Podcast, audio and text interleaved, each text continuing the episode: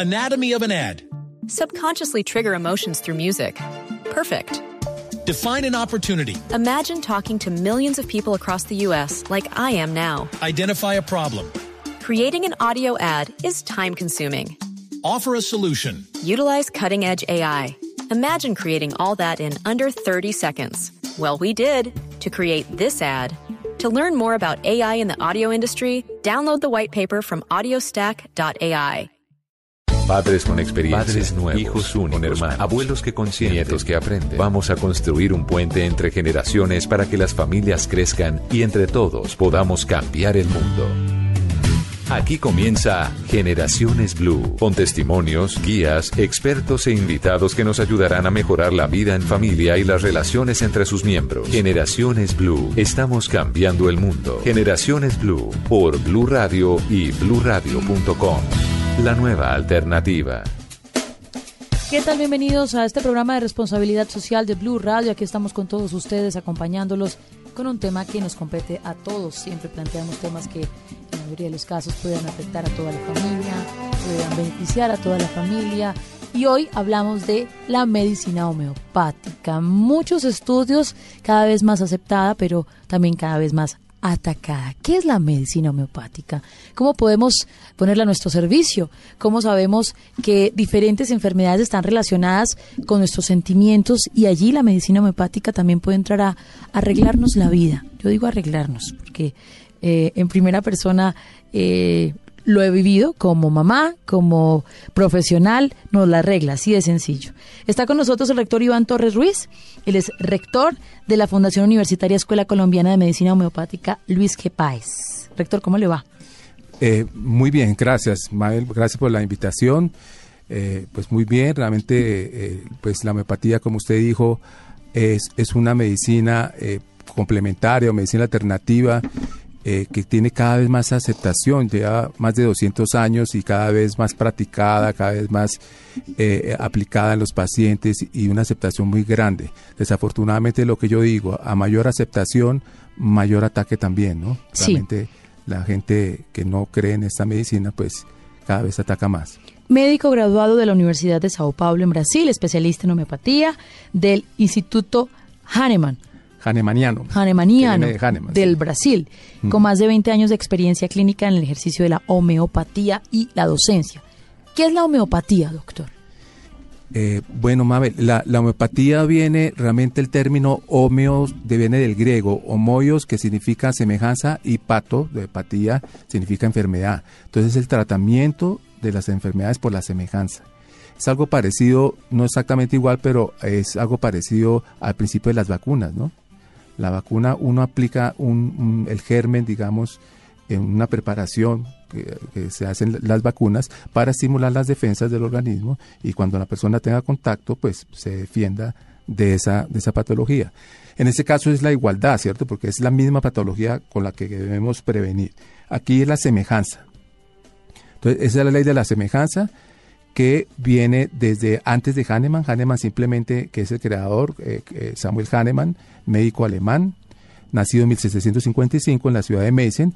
Él realmente, digamos, como eh, desilusionado un poco de la medicina de la época, pues en esa época la medicina inclusive se llamaba medicina heroica, pues ya la historia de la medicina la, la considero como medicina heroica, porque eran tratamientos demasiado agresivos, era la época de las sangrías, por ejemplo, entonces se pensaba que a través de la sangría muchas enfermedades se podían tratar y en muchas ocasiones lo que hacía es que la persona de tanta hemorragia, digamos, terminaba muriendo. Entonces, él vio fallecer muchos de sus pacientes, e inclusive sus hijos fueron afectados por la medicina de la época, y pues comenzó a investigar todo el tema de la, de la ley de la semejanza, pues que él era una persona muy intelectual, sabía muchos idiomas, y a través de esa investigación que él hizo, pues eh, sabía que desde Hipócrates, el padre de la medicina, hablaba de la semejanza. O sea, que las enfermedades pueden ser tratadas por lo opuesto, que es lo que utilizamos la medicina convencional, y por la semejanza. Había esas dos posibilidades. Una no es mejor que la otra o una no discrimina a la otra, otra como no, simplemente son dos formas de ver el mundo, dos formas de ver la salud y la enfermedad. Sí, usted es médico. Yo soy médico. ¿En qué momento la medicina bueno, usted me está hablando de los inicios de, de esta herramienta de la salud, de la medicina homeopática. Pero ¿en qué momento la medicina se queda coja, doctor? Y entiende que hay que volver como al origen. O, o, siempre ha estado y se desvirtuó la homeopatía y son dos líneas totalmente distintas porque eh, cada vez se encuentran más los médicos que tienen especialización, que tienen maestría en homeopatía.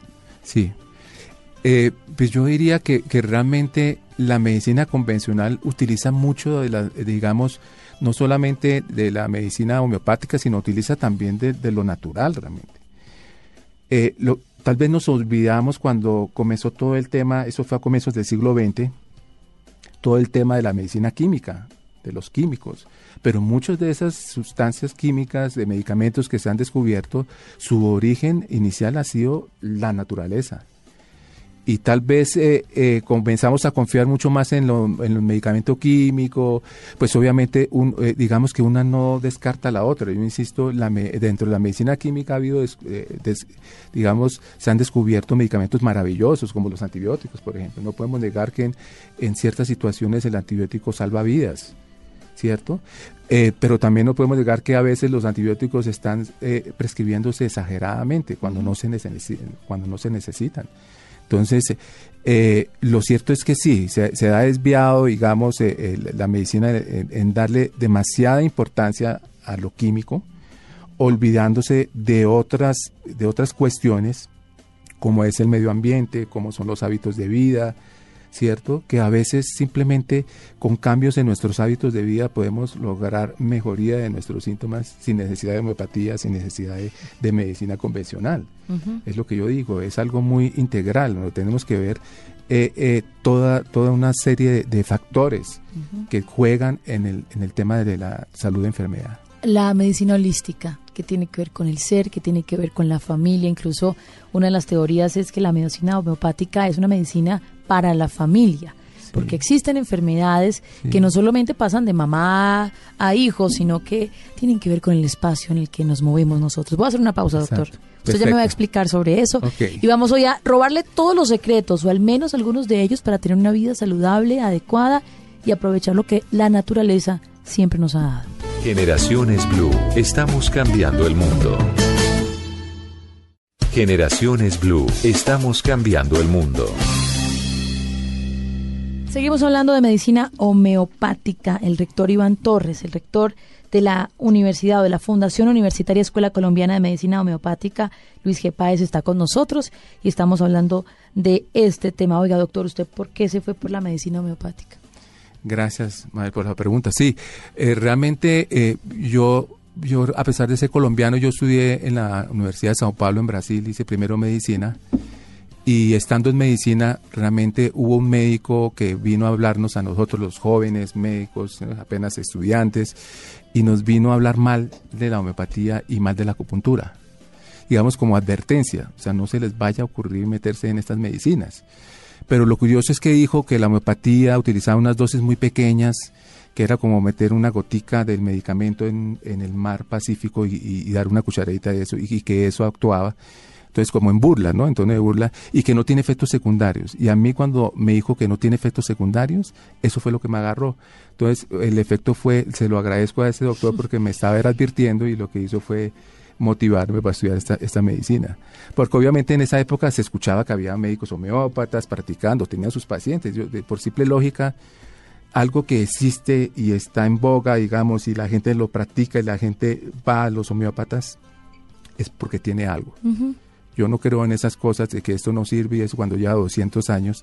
Si esto no sirviera, ya hubiera desaparecido solito. La homeopatía o cualquier terapia que se trate de inventar desaparece solita si no tiene resultados. ¿Por qué se ha desvirtuado tanto la medicina homeopática, doctor? Tal vez las, los laboratorios, el tema sí, económico. Yo pienso que, que, es el tema económico. Lo que pasa es que hay cosas que no son tan, tan, digamos, tan transparentes y tan visibles, ¿no?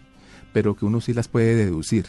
Si usted ve en medicinas alternativas, hay una serie de medicinas alternativas y de terapias y de que con todo respeto, pues obviamente yo no puedo hablar de esas otras terapias, pero digamos que las que son más fuertes y tienen estudios científicos y hay gente estudiosa y hay especialidades en ese tema, es la medicina tradicional china y la, y la homeopatía. Son las más regadas en el mundo, las más practicadas, las más aceptadas. Y la homeopatía tiene un factor especial, es que es medicamento. Entonces sí es una competencia directa realmente a las grandes empresas farmacéuticas, ¿no? Uno, la medicina convencional, ese es el término. La medicina convencional, ¿qué pilares tiene? Y la medicina homeopática, ¿qué pilares tiene? Bueno, interesante, sí. Yo, yo precisamente, eh, eso viene de todo el estudio epistemológico, digamos que es el, estudio de la ciencia, ¿no? del, del, conocimiento, perdón. La epistemología es el estudio del, del, conocimiento. Y eso viene desde, desde hace muchos años, desde hace muchos siglos, realmente todo comenzó, como le decía, el, hablar de la semejanza o del opuesto no es que uno sea mejor que otro, es una forma de ver distinta. Lo mismo pasa con esos pilares, la homeopatía se basa más en el, en el empirismo, es una corriente filosófica, y la medicina convencional se basa más en el racionalismo. Entonces, la homeopatía dentro del empirismo es, es basada en la experiencia, en lo, en lo posteriori, como dice, y el racionalismo en lo a priori. Resulta que la medicina actual, eh, la convencional, se basa en, las dos ramas, en el, en el racionalismo y en el empirismo. ¿Cuándo se está basando en el empirismo? En el empirismo se basa cuando hace todos esos ensayos clínicos porque es la experiencia. Y resulta que Hahnemann, el creador de la homeopatía, desde esa época era un gran investigador, hacía experiencia, porque él se basó fue en la experiencia, en la experimentación en el hombre sano, que es otro de los principios de la homeopatía. Entonces, los pilares, tú hablamos de la ley de la semejanza que ya hablamos, que se, cura por la semejanza. Hablamos entonces ahora de la experimentación en el hombre sano. Las sustancias homeopáticas son previamente experimentadas en el hombre sano. Y eso genera unos síntomas, síntomas a todo nivel. Cuanto más profunda sea esa sustancia, va a generar más síntomas, desde lo mental, emocional, orgánico, en varios órganos. Y cuanto más sencilla sea la sustancia, menos profunda, pues va a generar menos síntomas. Nomás un ejemplo rápido, la, la cebolla. La cebolla, cuando uno corta la cebolla, le genera unos síntomas. Ahí uno está haciendo una experimentación involuntaria, ¿cierto? Y le está generando síntomas. Esos síntomas, el allium cepa es la cebolla, porque todos los nombres de los medicamentos homeopáticos son en latín, que es el nombre científico. Allium cepa es la cebolla común. Y resulta que esos síntomas que provoca la cebolla, por ejemplo, lo podemos asemejar a qué? A síntomas de un resfriado común, a síntomas de una rinitis alérgica. Entonces es muy fácil en una crisis de rinitis alérgica tomar a cepa en dosis pequeñas, que es otro principio de la homeopatía, las dosis pequeñas, y probablemente va a sentir mejoría por la semejanza. Eh, ahí viene la dificultad con la homeopatía, tiene que ser lo más semejante posible, porque no es y por eso es lo difícil de medir la homeopatía, porque es muy individual. si, y si Mabel va al consultorio y me dice unos síntomas y tiene unas características también personales, emocionales, de cómo su manera de ser, eh, cómo su organismo reacciona al clima, al frío, al calor, eh, cuáles son sus gustos alimenticios, qué le cae mal de los alimentos eh, y una serie de síntomas, eso va generando un cuadro sintomático y de características personales que llevan a un medicamento eh, homeopático más adecuado por, por semejanza a ese paciente. Es decir, lo que a mí me sirve tal vez no le sirve a mi productora. Y por eso es difícil de medir, porque usted puede sufrir de migraña y yo darle un natrum y el otro paciente por sus características no solamente de la migraña, sino generales. Y otro paciente le puede dar pulsatilla, por ejemplo. Y, es, y ambos tienen migraña. Y los efectos son solucionarlo y lo logran. Exacto. Doctor, pero bueno, a ver, entonces, por ejemplo, este boom de la homeopatía es reciente. Bueno, ya lleva unos años, unos quizá 15 años. Más de 200 años. ah, pues el boom, el boom, el boom, sí, tiene razón. El reboom.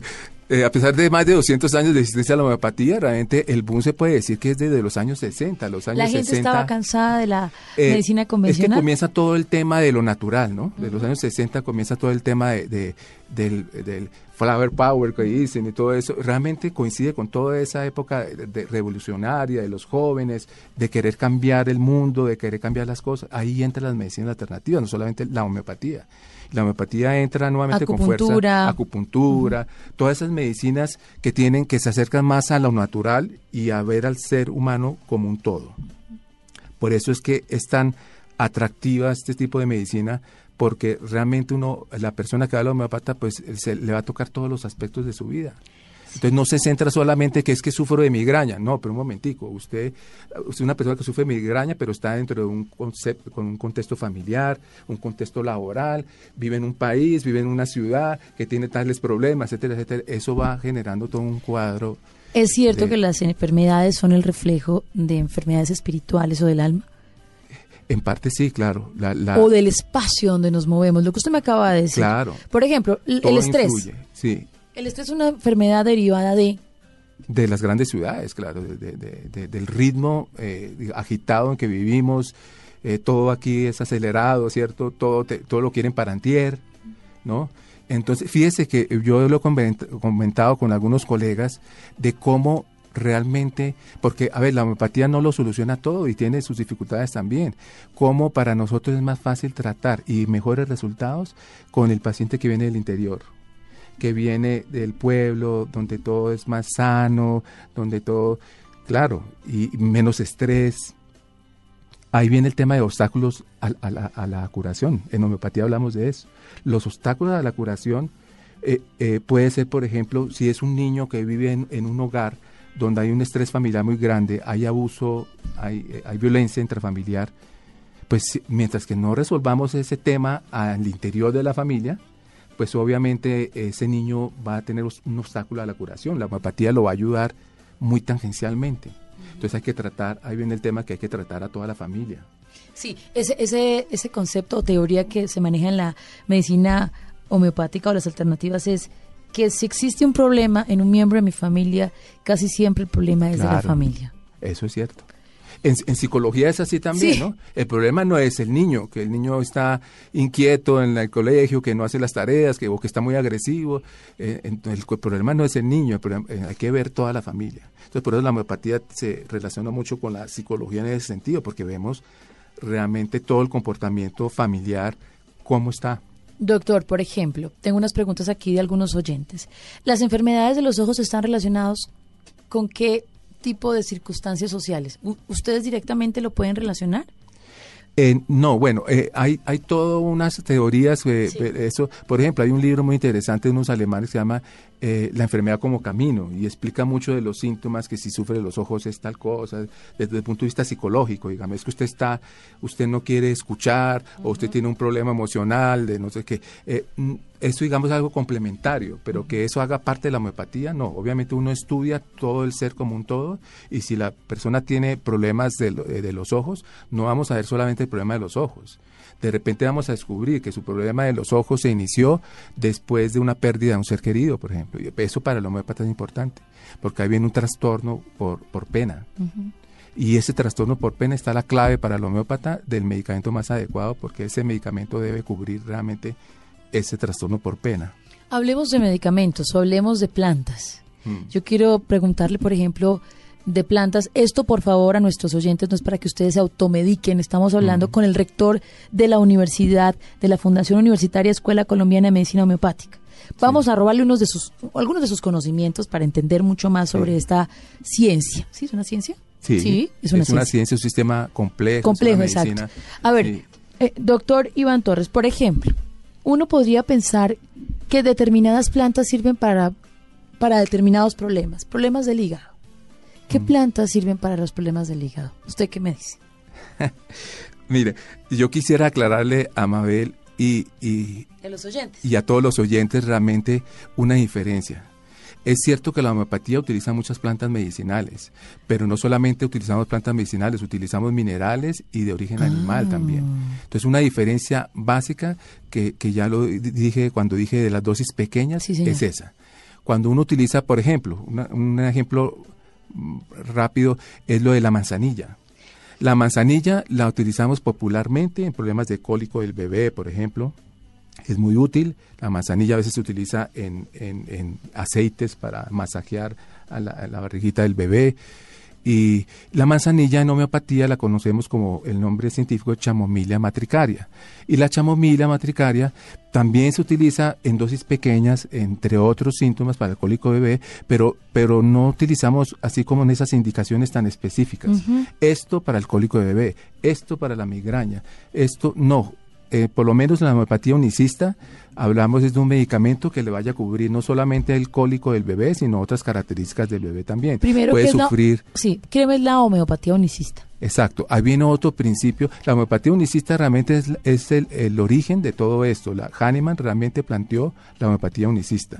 Hay muchas otras corrientes que se desarrollaron después de Hahnemann, pero la homeopatía unicista se basa en el uso de un solo medicamento para el enfermo. Entonces tratamos no enfermedades, sino a, a enfermos. Y ese enfermo puede estar sufriendo de migraña, de estreñimiento, de mal genio, de insomnio, y vamos a tratarle todos, todas esas molestias, se las vamos a tratar, a buscar el medicamento que más ajuste, un solo medicamento, a, esa, a ese cuadro eh, sintomático del, del paciente. ¿Qué tal Y, y se logra a veces unas curas espectaculares de muchas cosas, o sea, con un solo medicamento. ¿Me cuenta, me tiene ejemplos al volver? ¿Me ayuda? Claro. Ah, bueno, al volver, doctor, gracias. Eh, hago una pausa, regreso en instantes y tengo también una paciente, una madre de familia, quien descubrió en esto la medicina homeopática su gran tesoro en casa. Ya regresamos con Generaciones Blue. Estamos cambiando el mundo. Generaciones Blue. Estamos cambiando el mundo. ¿En qué está basada la homeopatía? En la ley de los semejantes que ya nuestro experto nos explicó. Lo mencionamos anteriormente. La experimentación en el hombre sano que se basa en la experimentación de diversas sustancias en el hombre sano y sensible obtenida de los tres reinos, no solamente de las plantas, el animal, el vegetal y el mineral.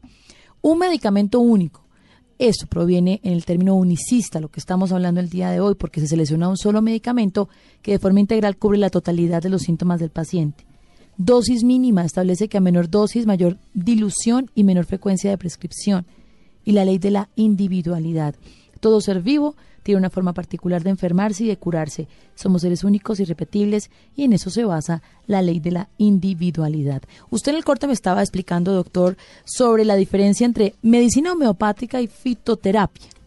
Que es la pregunta que yo le, que yo le hice. Si yo Claro. estoy enfermo del hígado, ¿qué planta debo tomar? Eh, y, ¿Y cómo me la tomo? ¿En infusión? Si me duele la cabeza, eh, ¿qué Claro. planta me soluciona el problema? Es distinto. Es distinto, sí. Por eso le aclaraba eh, que realmente, sí, hay muchas plantas que conocemos así popularmente. Le hablaba de la, de la manzanilla para los bebés. Así, digamos, para el hígado también está, por ejemplo, eh, los que, lo que es la, la al- alcachofa. La alcachofa lo utilizan mucho para. Digamos que uno como homeópata se interesa mucho por la fitoterapia, por las plantas medicinales. Y aliás hay muchas plantas medicinales que utilizamos con indicaciones parecidas, inclusive de la fitoterapia con la homeopatía. Pero la diferencia básica está en eso, que la, la, la homeopatía se basa en la ley de la semejanza y, y la otra fundamento que es las dosis pequeñas. Porque si hablamos de la ley de la semejanza y lo damos en dosis materiales, usted podría esperar que se va a agravar, se va a empeorar, porque si yo le sumo a sus síntomas un medicamento que produce síntomas semejantes, pues lo cierto es que se va a agravar. Y eso Hahnemann, el creador de la homeopatía, lo detectó al comienzo. Él comenzó con dosis materiales y se dio cuenta, no, se me están agravando los pacientes, se empeoraban. Dosis materiales es... es, es química, o sea, Ya. eh, ya de- que se puede detectar.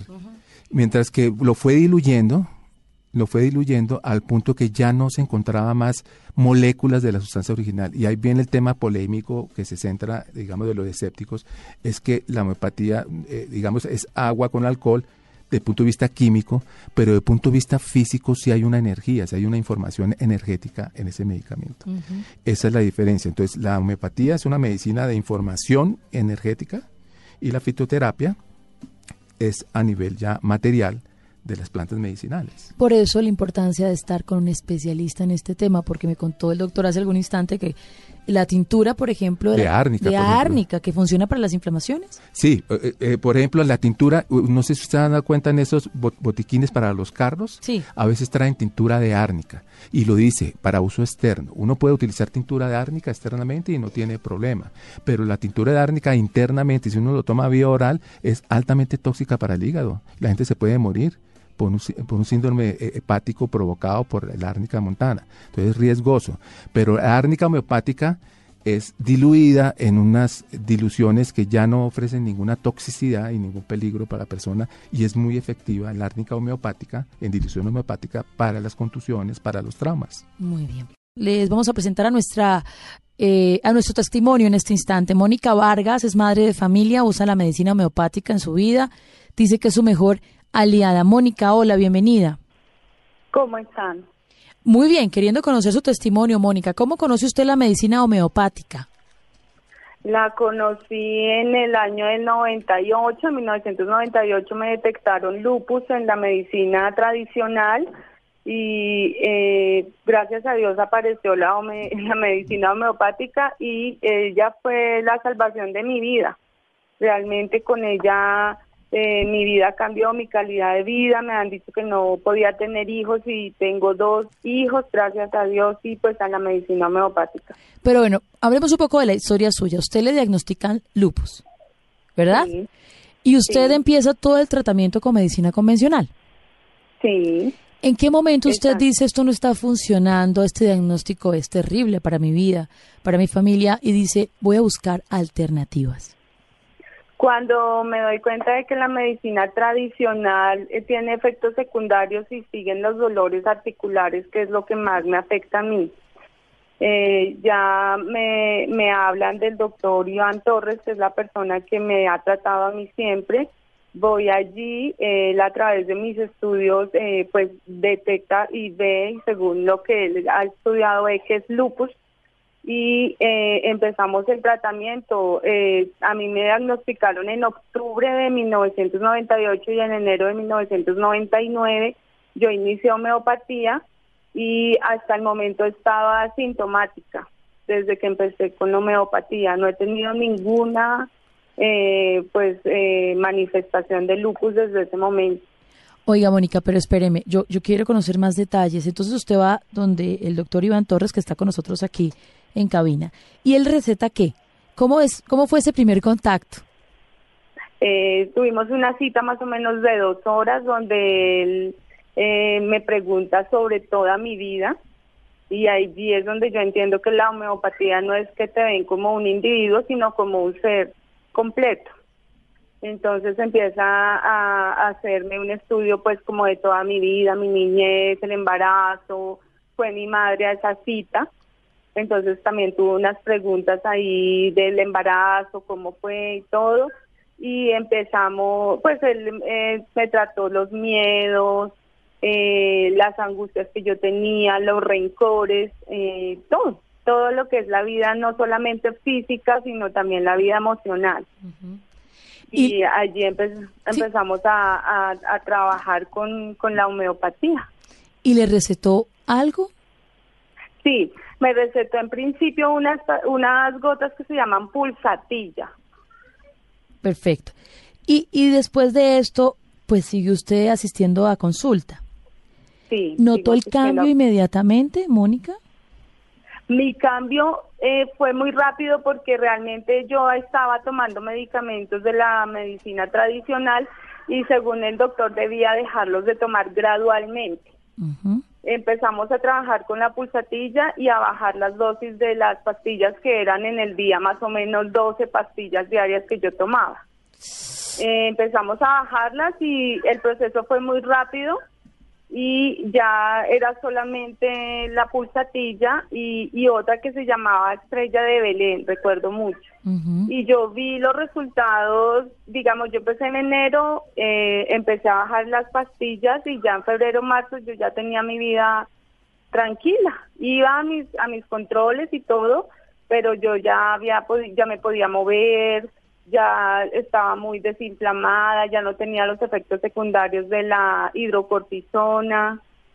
La vida empezó a ser más tranquila para mí. Sí. ¿Qué pasó con sus temores? se fueron. Muchos se fueron, muchos temores se fueron porque empecé a ver como que si empezaba yo a sanar mi corazón y mi vida emocional también era como como mejorar físicamente. ¿Y su mamá y su familia sintió ese cambio? ¿Eso irradió su casa? ¿Las cosas también cambiaron en su casa? Totalmente. En mi casa hubo cambios a nivel familiar y, y cada uno como, como, como persona, todo este proceso que se vivió fue un cambio de, de vida, de familia, de, de todo, de perspectivas. Eh, de, de como de reubicar las metas que teníamos, porque a mí en la EPS me han dicho que tenía apenas como un año de vida. Entonces el empezar a ver mi mejoría y empezar a ver que pude seguir viviendo fue un cambio, pues y un testimonio de vida gigante, ¿no? Claro. Usted me dice que tiene dos hijos. Dos hijos. Le habían dicho Una que... niña de 15, Uy, ya años, 15 y un niño de 3 años Eh, oiga, Mónica, ¿y a usted le habían dicho que no podía tener hijos? Que no podía tener hijos porque los medicamentos que se recetan en el lupus, eh, varios son que dejan a las personas estériles. Claro. Yo tuve cita con el nefrólogo, la nefróloga me decía, pues a mí no me interesa usted su vida ah, más adelante, su futuro, sino que usted viva y que usted se mejore por ahora. Entonces no piense en futuro, no piense en hijos, no piense en casarse, porque no, no va a ser posible. ¿Usted hoy utiliza la medicina homeopática con sus hijos? Sí, ¿En qué casos? sí, yo, Por ejemplo. eh, eh, mi hija la tratamos para las alergias. Mm, puntual. Para las alergias y allí, y allí con, con esa experiencia de vida suya, pues qué mejor testimonio. Mónica, nutre usted muchísimo nuestro tema el día de hoy. La medicina homeopática nos ayuda a entender cómo funciona. Le mandamos un abrazo. Muchas gracias. Que esté muy bien. No, pues el testimonio es fascinante, doctor. Sí, sí. De no tener esperanza de vida, a tener una familia constituida. Sí, sí y eso, eh, y es cuando uno dice que realmente, eh, pues a veces se considera, digamos, dentro de la medicina científica como casos anecdóticos, ¿no? Pero lo cierto es que son testimonios importantes, así sea uno, dos, tres, cuatro, lo cierto es que lo vemos repetidamente.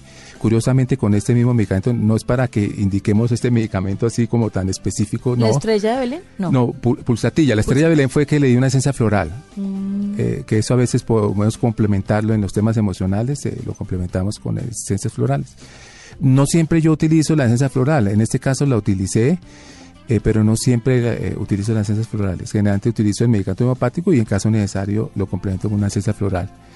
¿Y Eh, la pulsatilla? O el- es- la pulsatilla es un medicamento homeopático, sí.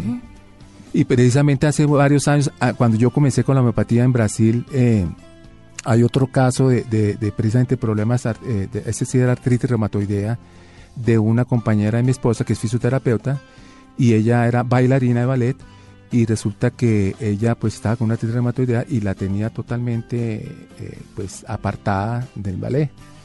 Y ella fue otra de las tras- transformaciones realmente como dice la, la Mónica que le transformó la vida. Con homeopatía realmente ella pudo recuperar su movilidad y volver al ballet y, y realmente se puede decir que se curó. Doctor, ¿la medicina homeopática no tiene efectos secundarios? Eh, ese es otro tema polémico, sí, porque si hablamos de toxicidad, la, la homeopatía unicista en dosis pequeñas realmente no tiene toxicidad, no puede haber toxicidad.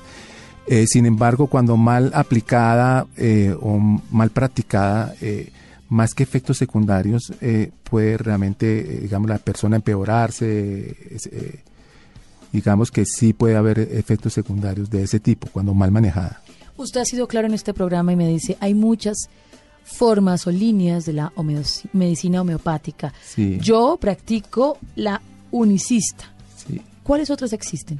Sí, existe, pues desde que Hahnemann creó la homeopatía, pues él creó fue el unicismo realmente y él insistía mucho eh, del medicamento único, además porque se experimenta una sustancia, no se experimentan muchas sustancias al mismo tiempo. Entonces es un medicamento único.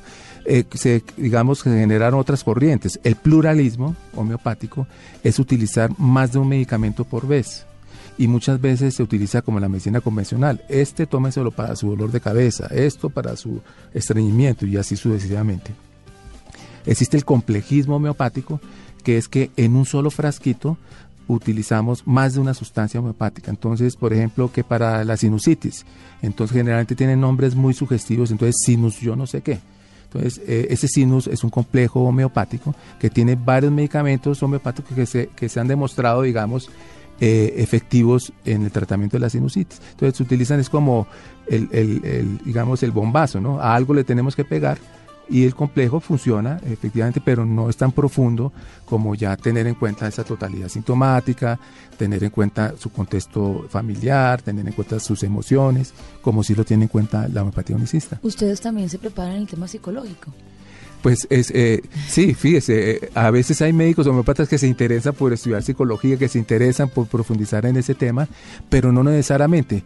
Eh, el, el estudio del ser como un todo, pues termina uno involucrándose mucho en el tema emocional y mental de los pacientes. Pero, por ejemplo, hoy en día hay psiquiatras homeópatas entonces, hay psiquiatras entonces que se interesan por la homeopatía y hacen una combinación muy interesante porque ellos, ustedes saben cómo son pesados los medicamentos psiquiátricos, los efectos secundarios, logran con pacientes psiquiátricos que son difíciles de tratar, logran bajarles dosis, a veces tratar solamente con homeopatía o a veces combinar según el caso con ambas medicinas.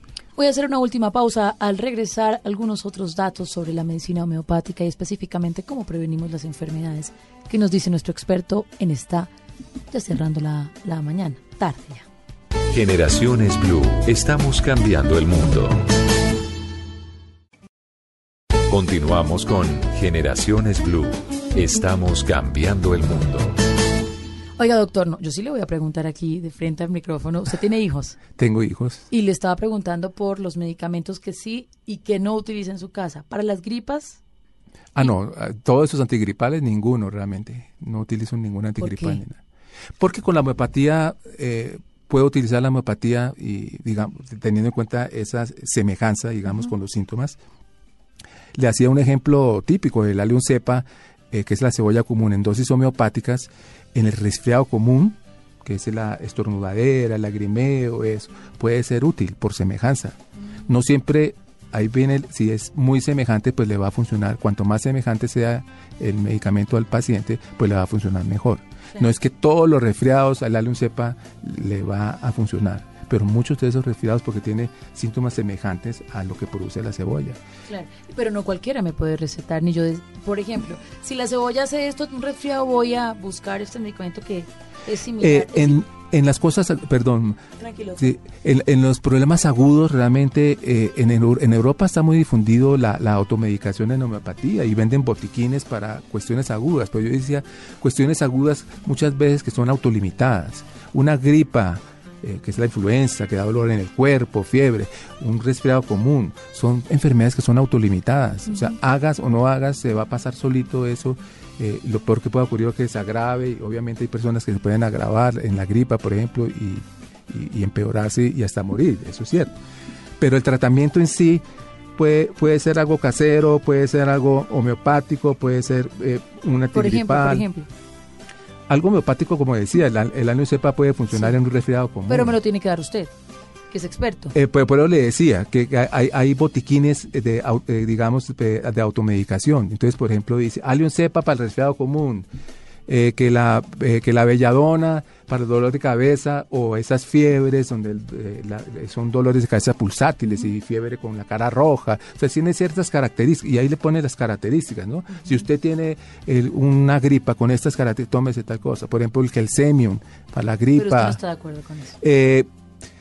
Pues digamos que para esas cosas pasajeras y autolimitadas puede ser realmente, pero ya cuando es algo crónico, que me dice Mabel que sufre de sinusitis, por ejemplo, y que tiene crisis y crisis y crisis, pues probablemente ahí sí se requiere de un estudio más profundo y de una eh, historia clínica más profunda. Tienen razón nuestros oyentes. Está con nosotros el doctor Iván Torres Ruiz, médico graduado de la Universidad de Sao Paulo en Brasil. Me preguntaban, repitan el nombre, por favor. ¿Quién está con ustedes?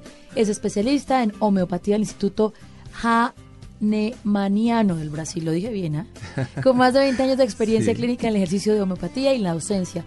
Pero hay algo que es muy importante es rector de la Fundación Universitaria Escuela Colombiana de Medicina Homeopática, Luis G. Páez. ¿Mucha gente se está especializando en esta rama? Como decía, esto de la homeopatía unicista es algo, es un grupo pequeño pero realmente somos los únicos que ofrecemos un grupo eh, de para especialización de medicina homeopática veterinaria, somos los únicos. O sea, hay homeopatía veterinaria. Y homeopatía médica humana, eh, pues está también la Universidad Nacional que tiene un magíster con énfasis en homeopatía y nosotros que tenemos la especialidad de medicina homeopática para médicos. Somos los únicos dos universidades que tenemos esa especialidad en el país porque no hay en otra ciudad. Marcela López nos está preguntando en este momento en redes sociales, doctor, ¿usted cree en los antibióticos sin su poder? Claro, claro, el antibiótico cuando bien prescrito se debe prescribir, lo que decía, la homeopatía no excluye la medicina convencional, no excluye una cirugía. Pero por ejemplo sus hijos... Ah, bueno, la pregunta Eh, es eh. que no, no ha habido necesidad. No ha habido necesidad porque con la homeopatía han estado muy equilibrados, eh, en, las- en sus infecciones no ha habido, han tenido infecciones, pero no han tenido necesidad. Pero un ejemplo, mi hijo, el segundo, tuvo una broncoaspiración teniendo cuatro o cinco meses y hubo necesidad del antibiótico. O sea, uno no puede ser así radical, no le vamos a dar antibiótico, fue hospitalizado, le dieron antibiótico. Pero mire la diferencia, él no quedó con secuelas, ninguna secuela. Después de eso, se ha sido tratado con homeopatía y nunca más, nunca más antibiótico, nunca más problemas respiratorios. Doctor, nosotros lo invitamos a que este programa Generaciones Blue de vida plena, de educación familiar, para que usted nos sedujera y nos pudiera decir que la homeopatía funciona para la vida, que busquemos alternativas. Si yo le pregunto a usted por qué hay que usar la medicina homeopática, ¿usted qué me dice? porque es algo, es muy completa esta, esta medicina. eh, hablar de homeopatía unicista y decirle a los pacientes que con un solo medicamento podemos tratar muchas de sus molestias y realmente cambia la vida de las personas, cambia la vida de los niños. Poder decirle a un, a un viejito, a una persona de edad, de tercera edad, adulto mayor, perdone por la expresión viejito, no, a una persona de la tercera edad. Doctor. Claro, eh, a un adulto mayor, decirle, mire, todos esos medicamentos que usted está tomando, a veces 15 medicamentos está tomando, no le puedo quitarle todos, pero le puedo reducir dosis, le puedo mejorar su calidad de vida. Eso es algo bastante bueno. En las embarazadas que muchas veces no pueden tomar ciertos medicamentos porque les puede alterar, eh, eh, digamos, el crecimiento del bebé, le puede generar eh, alteraciones a, a- a- a ese feto, poder tomar homeopatía sin que le altere el feto, pues eso también es otra ventaja enorme. En los animalitos, pues de la familia yo incluyo también los animalitos, el Sí, gato, el perro. Entonces poder tratar, obviamente el médico homeópata veterinario, porque hay especialistas en eso, tratar a su gatico, tratar a su perro. Y ahí es donde uno ve que, que cuando se dice que la homeopatía es un placebo, que eso no es nada, y uno ve cómo uno va a sugestionar a un perrito, a un, a un gato, en animales de producción, en vacas, caballos, cerdos, se está utilizando la homeopatía con éxito. Inclusive en las plantas se está utilizando. En agrohomeopatía, se llama, es una especialidad de la homeopatía que es agrohomeopatía, para mejorar los cultivos. Entonces tiene un alcance enorme. Entonces, y por ese alcance tan enorme que tiene es que a veces nos atacan tanto. Claro, es una medicina muy completa, muy integral y claro, no es conveniente realmente Económicamente. económicamente. Para las sí. grandes farmacéuticas. Sí. No sé si ustedes notaron que hace rato trato de sacarle al doctor. Y si me duele la cabeza, y si me duele la nariz, y si y él, Sí. y él siempre es, es que no se trata de eso. Exactamente. Porque muchos se dedican a solucionar el problema, como usted decía, el, el disparo al problema inmediato. Claro. Pero es un tema. La formulita, sí, es, mucho más holístico, profundo. Que sí. tiene que ver con lo que somos, cómo nos Sí. sentimos, con nuestro espacio, con nuestro trabajo, con la familia. Y por eso esta invitación tan interesante el día de hoy. Doctor Iván Torres Ruiz, rector de la Fundación Universitaria Escuela Colombiana de Medicina Homeopática Luis G. Páez. Gracias de verdad. No, muchas gracias a ustedes. Muchas gracias por darme esta oportunidad. de- y de darnos una de- visión distintísima en homeopatía, porque le voy a decir qué ignorancia hemos mantenido durante tanto tiempo pensando que la homeopatía es tómese esta, eh, esta plantica, la muele y se la toma Claro. por dolor de cabeza. Y, debemos entender que es mucho más, Claro. es mucho más. Gracias, Sí, muy- doctor. no, gracias a ustedes. Y nos Muy vamos. amable. Esto es Generaciones Blue, el programa de responsabilidad social de Blue Radio. Gracias por sus comentarios en redes sociales. Nos encanta leerlos. Y nada, nos vemos dentro de ocho días. Un abrazo para todos. Chao. Generaciones Blue por Blue Radio y bluradio.com.